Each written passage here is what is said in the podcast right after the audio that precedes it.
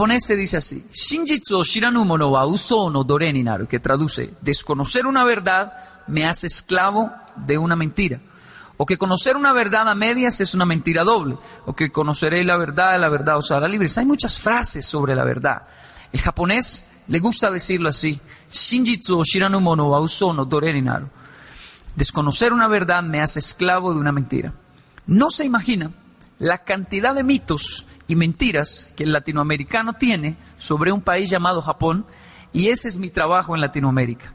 Acabar, desmantelar con esos mitos que bloquean la mentalidad progresiva del latino. Todos los días decimos mitos. Decimos el sol sale, pero el sol no sale. Nosotros damos vueltas alrededor del sol, que es diferente. La ropa me queda pequeña, no, la ropa no le queda pequeña. Usted está engordando, que es diferente. Yo crecí con un mito no muy dañino, esos no son dañinos. ¿Usted es chino? Me dice. Chino no, japonés. China y Japón es diferente, idioma, cultura, distinto, todo. Ah, me dicen. ¿Y habla chino? Japonés, porque soy japonés. Ah, verdad, verdad, sí. Pero pelea como los chinos. En realidad lo que las personas siempre quieren preguntar es, cuando entran en confianza, niños y adultos, ¿y usted si come rata o no come rata? Yo no sé cuántas veces ya respondí, yo no como rata, no como rata, no como rata, no como rata. Cuando llegué a Japón a los 10 años me sentí libre de esta pregunta de si comía rata o no y dije, bueno, por fin soy libre de esta pregunta. Y los niños en el Nakayama Shogako, en la primaria, me rodearon, me miraron y dijeron, Anta, nanka chigane, usted es diferente, ¿no? ¿De dónde viene? Colombia Yo vengo de Colombia. Nanka kao ga chigamos. Sí, sus rasgos son diferentes. Uma Colombia te da. ¿Y eso qué es? ¿Colombia dónde queda? Colombia Minami América, no, Sudamérica. No saben dónde queda Colombia. Colombia Brasil no tonalidad, al lado de Brasil. Brasil, Brasil tú llevas Amazon de yo. Brasil, o sea, Amazonas. Bueno, sí, Colombia tiene gran parte del río Amazonas. Oh, my Amazon Usted viene del sector del Amazonas. Sí, sí, Colombia tiene gran parte del río Amazonas. ¿Qué? Tremendo. Y me hicieron la gran pregunta. heavy kundaro. Entonces usted come culebra. Ahí me di cuenta que toda la vida iba a estar respondiendo ese tipo de preguntas. Por alguna razón, aquí como rata y allá como culebra. Pero el japonés no come rata. Eso es falso, es un mito. El chino tampoco. Chino come cosas más raras, pero rata no. Eh, en Colombia la culebra no es un plato típico. Sin embargo, son los mitos que hay, pero vuelvo y lo repito, no son dañinos, no hacen daño a la mentalidad. Hay unos que sí hacen daño y es mi trabajo, mi deber y mi pasión acabar con esos mitos y quiero que me ayuden. Si alguna vez lo ha escuchado como joven, eh, estudiante, el mito con el cual yo crecí traumatizado. Primero, Nihonjin wa hontoni atamaides. Los japoneses son inteligentes. Ayúdame si alguna vez ha escuchado eso, levante la mano conmigo, por favor. Wow, gracias. Imagínese yo, mi abuelo, por parte de mamá, colombiano, me decía, mi hijo, a usted se lo llevan para Japón. Yo sí, abuelito. Esa es una raza superior. Son inteligentes. Y me mostraba un radio viejo son y me decía, eso lo hacen allá. Yo llegué a escuchar maestros que decían, miren, japoneses les dan cables, circuitos y hacen radios en el pupitre. Y una presión terrible porque muchos me miraban, japonés, yo sí, japonés, debe ser muy inteligente usted, ¿no? Porque son inteligentes, todo, todo viene de allá la tecnología, muy inteligentes. Y yo comencé a estresarme y yo hacía buena cara, sí, claro. Y por dentro yo decía, Dios mío, ya me va mal en Colombia, ¿cómo me irá por allá? enfrentar una raza superior que hacen calculadoras, radios, en el pupitre.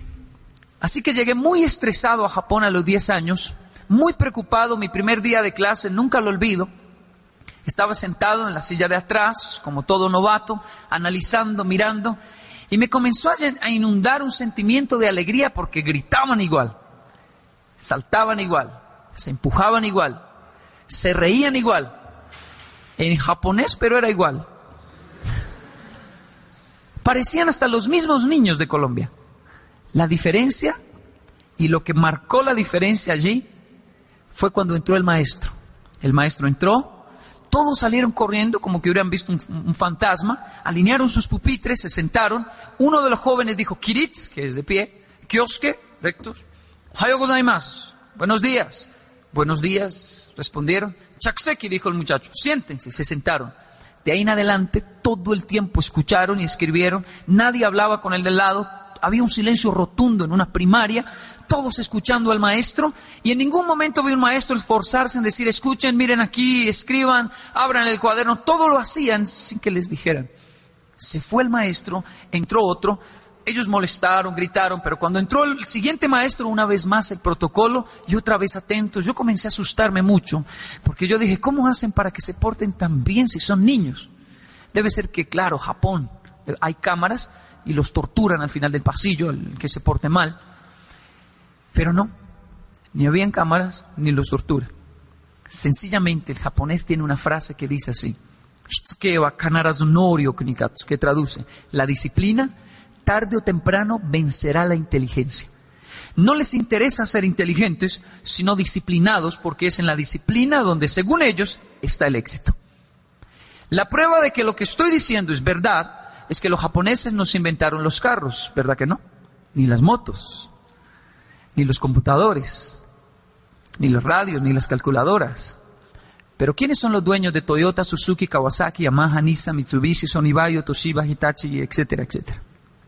los japoneses.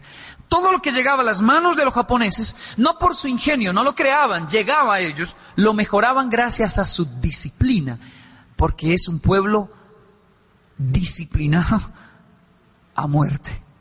La disciplina para ellos es el secreto del éxito. Un japonés jamás le llega tarde una cita.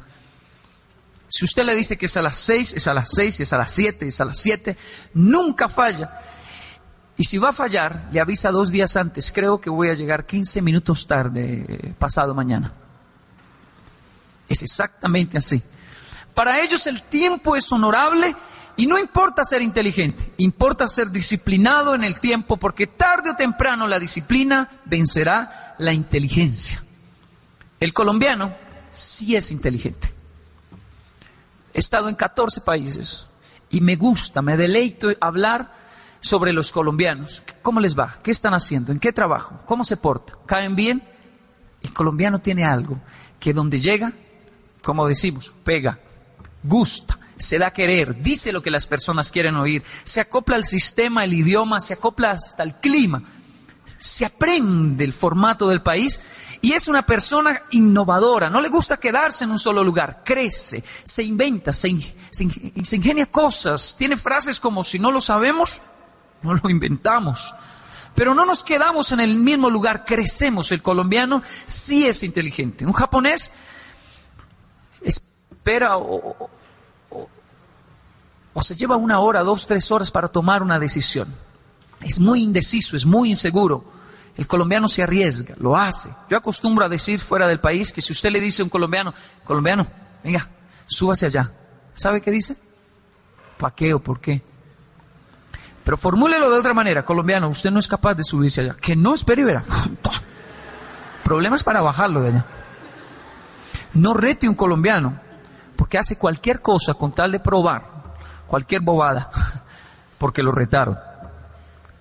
El colombiano se inventa cosas, se ingenia cosas. Es una persona inteligente. El japonés no. Ahora, disciplinados, Mejor ni hablemos de eso. Si aquí tenemos una cita a las seis, nos vemos a las o siete. O el lunes, ¿qué hubo? ¿Usted fue a la cita? No, yo tampoco. Por eso nos amamos, nos queremos, ¿entendemos? Y si la frase dice que la disciplina tarde o temprano vencerá la inteligencia, yo le aseguro que la falta de disciplina, por más talento que usted tenga, en algún momento le va a hacer perder las mejores oportunidades de su vida. No se trata de que usted las coja así, las agarre así, entienda todo muy bien. Se trata de personas disciplinadas, porque según el pensamiento japonés, es en la disciplina donde está el éxito. Yo sufro hasta hoy con el tema de que los japoneses son inteligentes. Todavía me dicen, ustedes, y yo por dentro, chino no, japonés, japonés, Japonés, yo sí, japonés. Ah, arrégleme el televisor, mire que es Sony. No, yo no sé nada de eso. No es verdad. El latino es inteligente.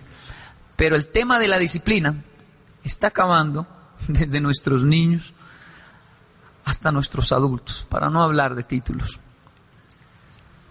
La disciplina es muy importante, necesaria, en el éxito de una nación. Palabras que no logro hacer la traducción al japonés. En un segundo llego. Yo le puedo decir a un amigo por teléfono en Japón, espéreme, en un segundo llego. Si yo le digo eso, literalmente mi amigo va a ser... Para que llegue en un segundo tiene que ser que está cayendo de un edificio. Ya estoy ahí, ya estoy ahí. Si ya está, ya está, o usted está muerto o yo estoy muerto, no nos vemos. Ya estoy ahí, no puede ser. Y así le llamemos fuerza de expresión. En un segundo llego puede traducir, me faltan 14 semáforos, me estoy bañando todavía, la verdad no quiero ir, tal vez no vaya. De alguna otra manera, no hemos entendido que no es solo tener talento, sino la disciplina lo que nos puede llevar al éxito. El secreto del éxito está en la disciplina.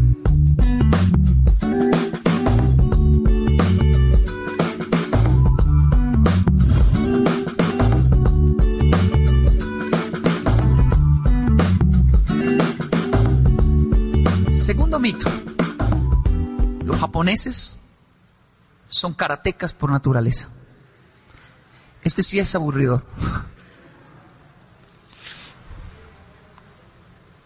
En Panamá, cinco niños me rodearon.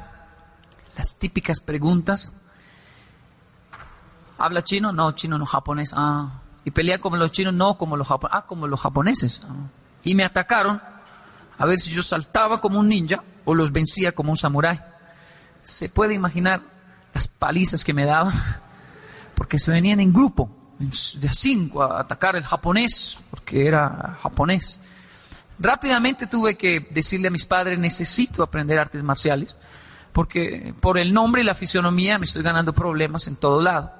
Yo aprendí karate, hice judo, hice hasta taekwondo, que es de Corea, y el mito es tan fuerte en Latinoamérica, que especialmente en Colombia, solo con pararme así y decir, yo sí sé karate, y me tocaba la nariz, ya robado de Hollywood eso, y miraba así y decía, uy, el chino sí sabe, déjenlo quieto. ¿Quién de los nuestros? Alguno que otro cruzaba la barrera de la curiosidad y volvían y me golpeaban. Pero mi asombro, el mito se acabó cuando yo llegué a Japón. Vi una colisión, dos carros estrellaron y como buen latino me quedé a chismosear a ver qué pasaba. Era mi primer estrellón en, en Japón. ¿Qué dirán? ¿Cómo se tratarán? ¿Qué pasará? ¿Cómo pelearán los japoneses?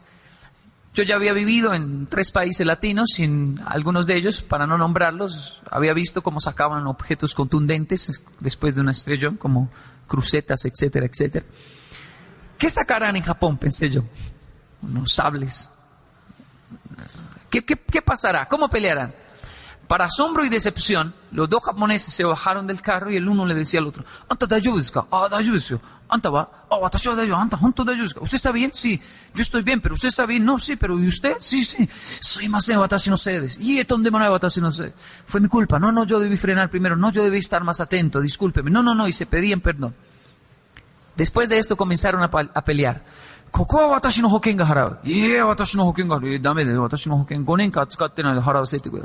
Aquí mi seguro paga. No, no, no, no, el mío paga. No, cinco años sin usarlo. Déjeme usarlo, por favor. Mi seguro paga. Igualito que aquí, ¿verdad? Yo quedé muy decepcionado porque había estudiado artes marciales. Por mi nombre, mi fisionomía, estaba en el país del karate. Y el karate es como la cumbia en Colombia. Algo típico que nadie quiere practicar el gobierno hace de todo para fomentar. Y que de hecho la palabra karate significa cara, que es vacío, te es mano. Es el arte de tener las manos abiertas para detener toda agresión. Un cinturón negro en karate es una persona que usted lo puede insultar, lo puede gritar, lo puede escupir, le puede decir lo que quiera y nunca va a sentir rabia contra usted. Porque por eso es cinturón negro en karate. Domina su cuerpo y antes de su cuerpo sus emociones y su espíritu antes de poder dominar un contrincante. Usted le puede hacer lo que quiera que él nunca se va a poner bravo porque es cinturón negro en karate. Le va a hacer una llave con mucho amor, pero bravo no. Es un honor para el japonés, parece absurdo, pero es un honor llegar a la casa y decir, mi amor, me estrellé. ¿Y qué pasó? No pasó nada, cero heridos, fue algo pequeño, yo asumí todo. Ah, muy bien, mi hijo, eso es lo correcto, está bien, eso es importante. El japonés tiene una filosofía tan rara como de querer llegar a la casa y decir, si el día de hoy hubo un ladrón y una víctima, eso sería muy triste, pero si eso pasó, yo quiero ser la víctima, no el ladrón.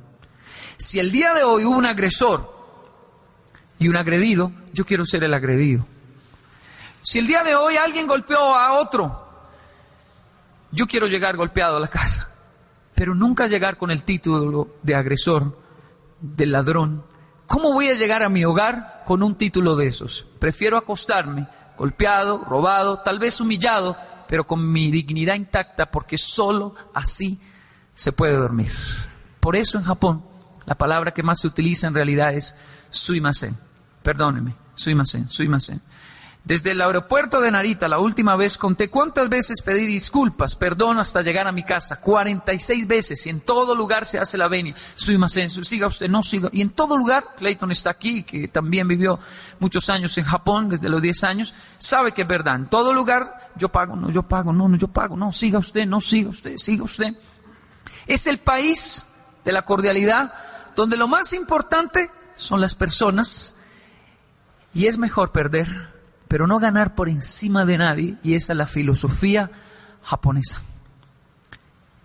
Soy colombiano y tuve el honor de nacer aquí. Soy orgullosamente colombiano, aunque mi rostro no parezca. Pero algo que me entristece de mi nación es que aquí se arman pleitos por bobadas, a veces por miradas alguien se le mete algo en el ojo, el otro lo está mirando y ya piensa, ¿por qué me mira rayado? ¿Qué? Entonces, ¿qué? ¿Qué de qué? Y se matan. Conozco el latino, he estudiado el latino y especialmente el colombiano. Donde quiera que llega, gusto. Por eso creo que es falso, es mentira que digan que el colombiano no es cordial, que en el transmilenio no ceden la silla azules. Eso es falso. Sí la ceden. Lo que pasa es que no nos damos espacio de cederla. Desde que la persona entra con niños, entra brava. Tengo niños. Y todavía no ha entrado. Y los que la ven se ponen bravos. Tiene niños.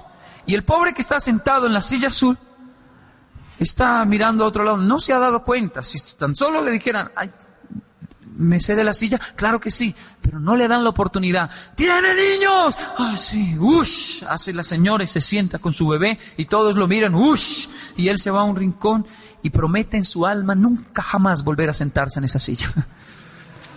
Y ahora me siento en la roja y no se la cedo a nadie porque esta es, es mi derecho como colombiano la silla roja.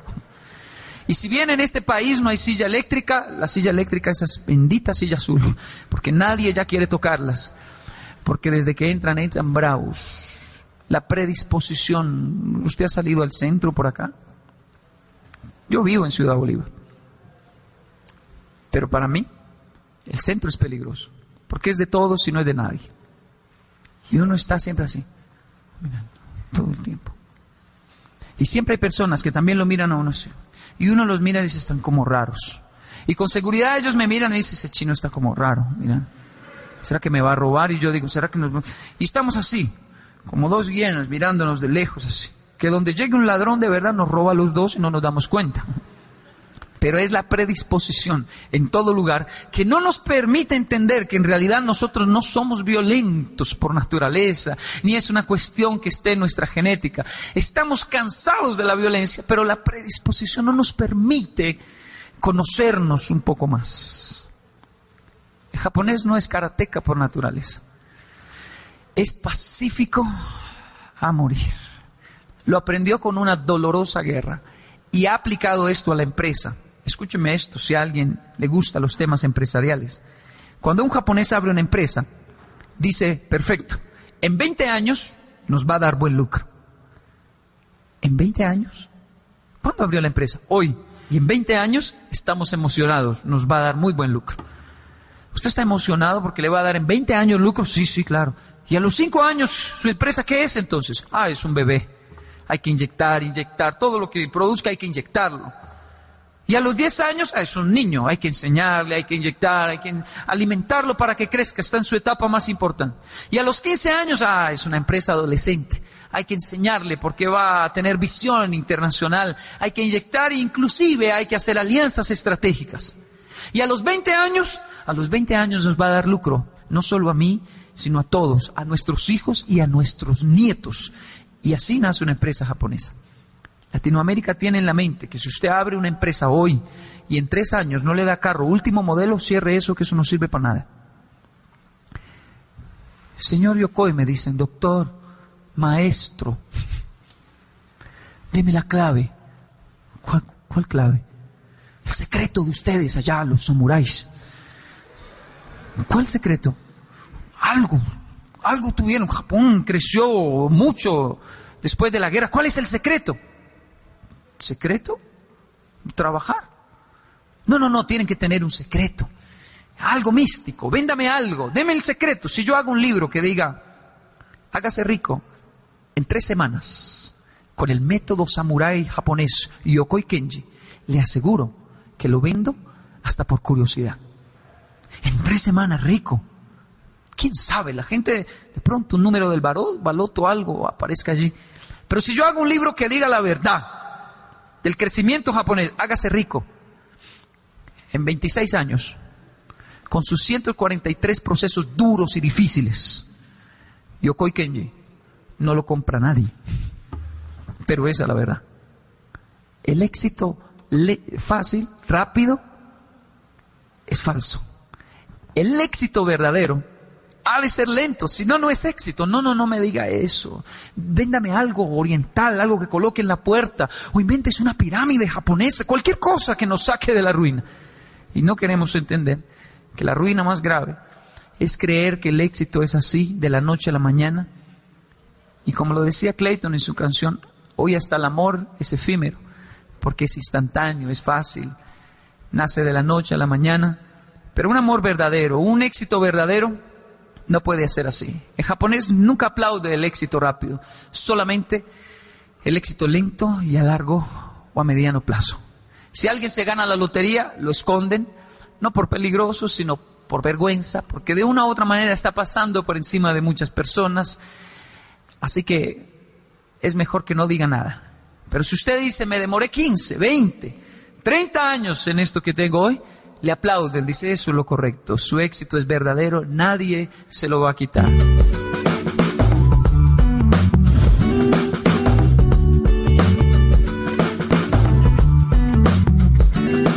El tercero, los japoneses no tienen como ser ricos, eso es falso.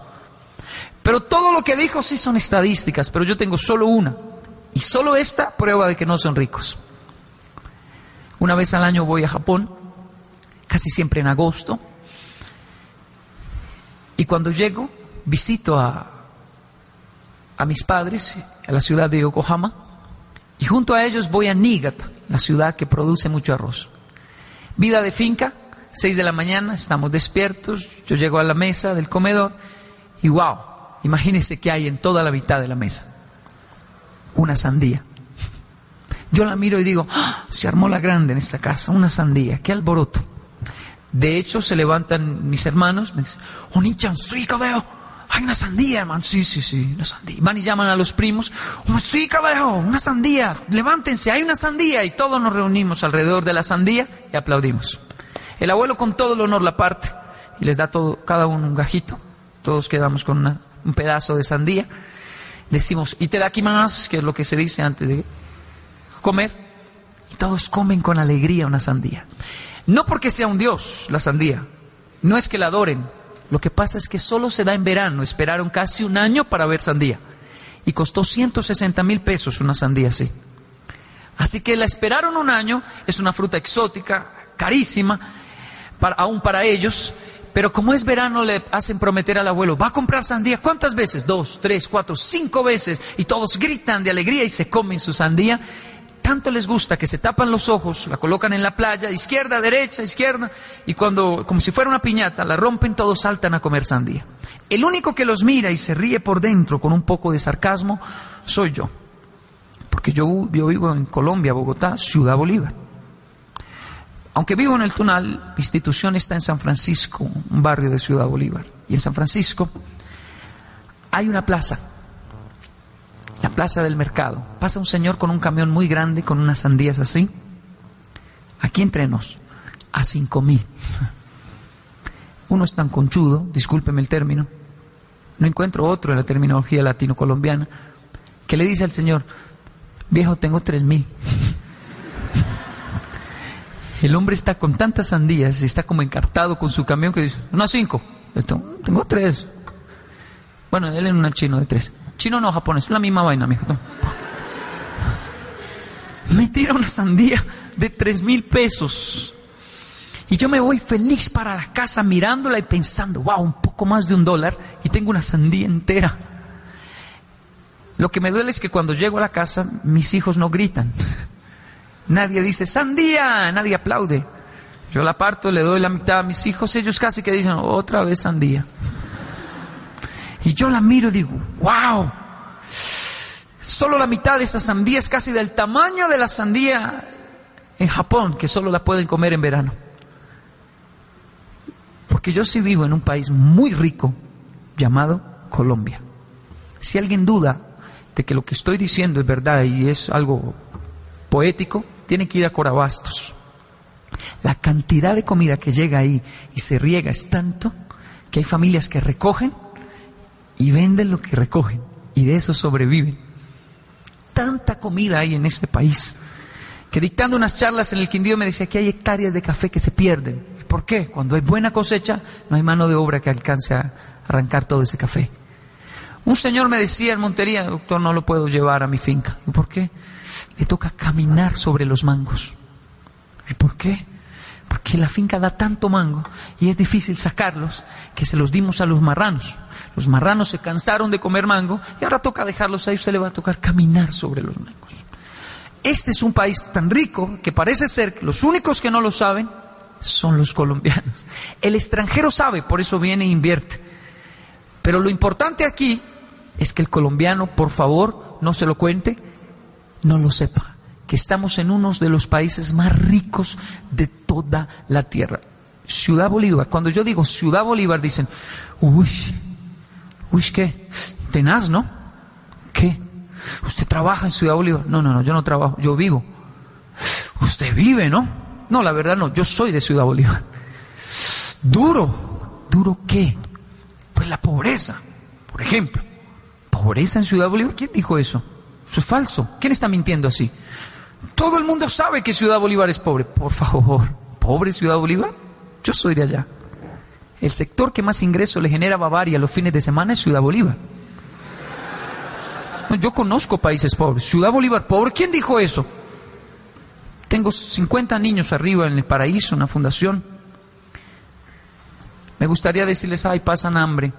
Pueden desayunar dos y hasta tres veces de tanto comedor comunitario que hay en diciembre reciben más regalos que mis hijos. Porque además de mi institución, sé que reciben de muchas instituciones más. Cuando yo llegué a la institución, una niña me llegó con un hueco aquí, otro en la rodilla y el zapato abierto de una manera exagerada. Yo la miré y dije, no puede ser.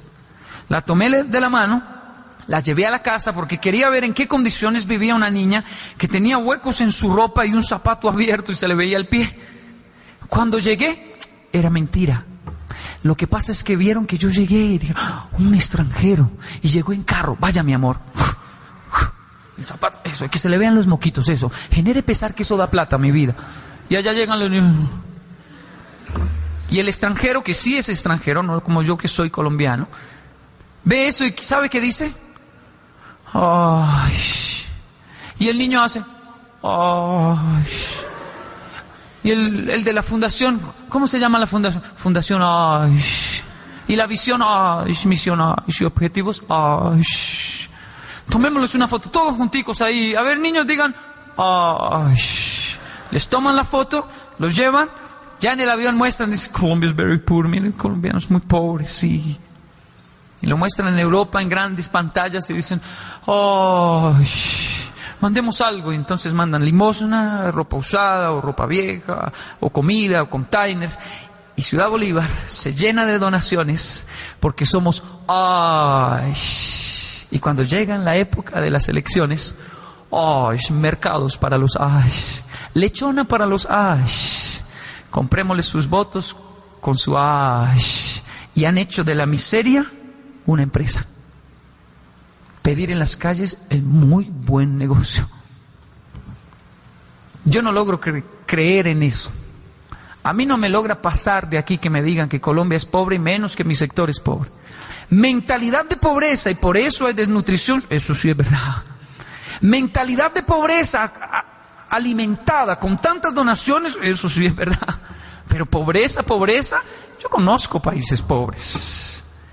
Lo que hay en nuestro sector es una mentalidad de pobreza donde creemos que somos pobres cuando en realidad somos un país muy rico. Por favor, que alguien me explique aquí, ¿qué tiene Japón que no tenga Colombia? El oro japonés, ¿han escuchado hablar de él? No, porque no tiene. El petróleo japonés, ese sí es famoso. No, tampoco. Dejémonos de locuras. Ahora sí, en serio. Segundo país más fuerte en exportación de flores del mundo, Japón. No, ese es otro. Ya no más, en serio. Las esmeraldas más lindas del mundo, las japonesas. Discúlpenme, no los voy a hostigar más, pero eso sí, el café más delicioso del mundo es japonés. ¿No han visto a Tanaka Valdés, el Ah, no, no, no es Tanaka. No, no, no. No es Juan y es de otro país. Discúlpeme, perdón. Entonces, ¿qué tiene Japón? Ya sé, es una isla enorme. Es más grande que Colombia. Cinco veces más pequeña que Colombia. Ya sé, tiene menos gente, es más fácil distribuir. Tiene 130 millones de habitantes. No hay problemas en las votaciones. Con 130 millones de habitantes. Otra cosa que no me pasa de aquí, no, si somos muchos, no, muchos son ellos. 130 millones de habitantes en una isla pequeñita, donde no hay oro, petróleo, esmeraldas, café, no hay nada. Imagínense, 130 millones de personas, todos como yo, todos igualitos. Yo llego allá y no sé cuál soy yo. Y son la segunda potencia mundial. Los dueños de Toyota, Suzuki, Kawasaki, Yamaha, Nissan, Mitsubishi, Sony Bayo, Toshiba, Hitachi, etcétera, etcétera. Honda, Mitsubishi. Casi que las mejores marcas del mundo las tienen ellos. ¿Cómo lo hacen? Si no producen nada y todo lo que construyen lo tienen que comprar de afuera. Descubrieron una riqueza que si Colombia la descubre, este país le aseguro que sí puede cambiar. La riqueza más grande que tiene un país la descubrió Japón después de una dolorosa guerra, dos bombas nucleares, único y primer país en la historia de la humanidad que sabe lo que es ver una mañana después de una bomba nuclear en Hiroshima y Nagasaki. Y allí, solo allí, descubrió que la riqueza más grande de un país no es su oro, no es su petróleo, no es su café, no son sus esmeraldas. Y mientras no se dignifique la mayor riqueza que tiene un país, no hay nada podemos nadar en petróleo. Pero si no valoramos la riqueza más grande que tiene un país, no vamos a progresar nunca. ¿Cuál es la riqueza más grande que tiene un país? Las personas, la gente. Por eso cuando me dicen, ¿cómo está Colombia? Yo no logro pensar en, en política, yo no logro pensar en guerrilla, yo no logro pensar en grupos subversivos, yo no logro pensar en nada de eso. Cuando me dicen cómo está Colombia, inevitablemente pienso en mi gente, en la Colombia que yo veo todos los días en Ciudad Bolívar. Dictando una charla en la Universidad Distrital, yo terminé y un joven se levantó. Y yo dije, una pregunta fuera de tiempo, ¿qué le pasó a este loco? Y sacó un maletín y comenzó, chicle, chicle, chicle, minutos, minutos, minutos. Y yo me acerqué, ¿qué hace? Yo vendo, yo vendo. ¿Va a comprar chicles? Buena su conferencia. El loco se paga sus estudios vendiendo chicles, minutos, y era hablando conmigo, y chicles, chicles, minutos, minutos. Hay personas que se levantan, yo no sé quién se levanta más temprano en este país. El estudio en Japón comienza a las ocho y media de la mañana, uno tiene que estar sentado. Aquí uno sale a las cinco y ya hay niños esperando una ruta en, la calle. ¿A qué hora se levanta el de la ruta? ¿A qué hora se levanta que abre el colegio? ¿A qué hora se levanta? La gente madruga a perseguir sus sueños, a tener éxito. Y le aseguro que muchos de los que están aquí han pasado de todo para lograr estar donde están. Cuando me dicen, ¿cómo está Colombia? Inevitablemente pienso en ustedes, en mi gente, en lo que vivimos y pasamos día a día y digo, wow, Colombia está mejor que nunca. Increíble, es un país muy rico y cada vez está mejor.